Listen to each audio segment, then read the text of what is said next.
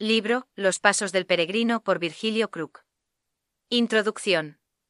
El capítulo 33 de Números registra los nombres de los lugares en donde Israel acampó mientras peregrinaba por el desierto, hasta llegar a Canaán. Los significados de los nombres de dichos lugares hablan de la experiencia del creyente andando en este mundo. Números es el libro del desierto, pues el mundo es un desierto espiritual para el Hijo de Dios.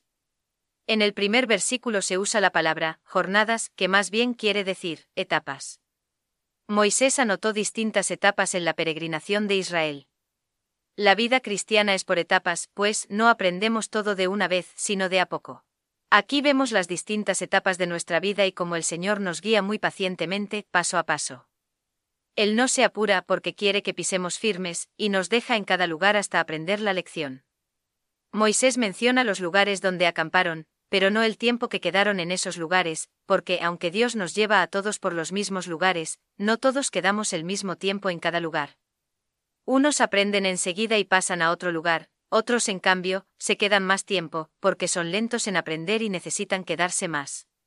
Dios no quiere que nos quedemos para siempre en una sola etapa de nuestra vida cristiana. Él no quiere que nos estanquemos, sino que avancemos. Vamos aprendiendo poco a poco, pues una verdad aprendemos hoy y mañana otra. Lo importante es siempre avanzar, no estar rodeando, sino avanzando, progresando en lo espiritual. Nos exhorta en Hebreos a ir adelante y este es el camino del peregrino.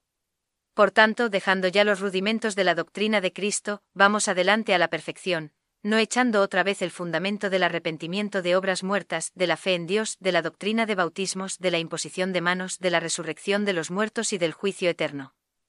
Hebreos 6, 1 y 2.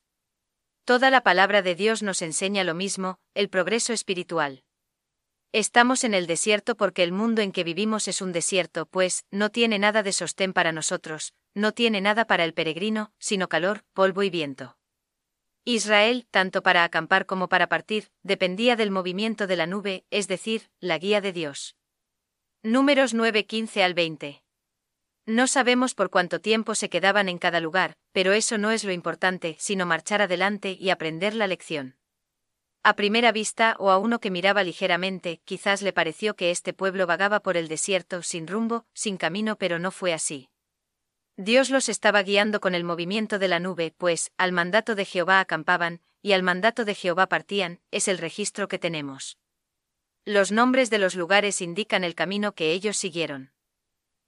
En Efesios 2.10 leemos que somos hechura suya, creados en Cristo Jesús para buenas obras, las cuales Dios preparó de antemano para que anduviésemos en ellas.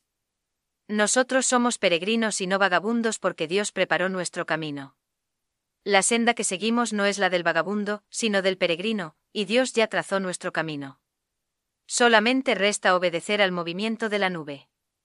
No estamos tratando con nuestra herencia, como en el libro de Josué, sino nuestro andar aquí en la tierra. Al respecto, no podemos elegir, pues no tenemos opción porque Dios ya trazó el camino para cada uno.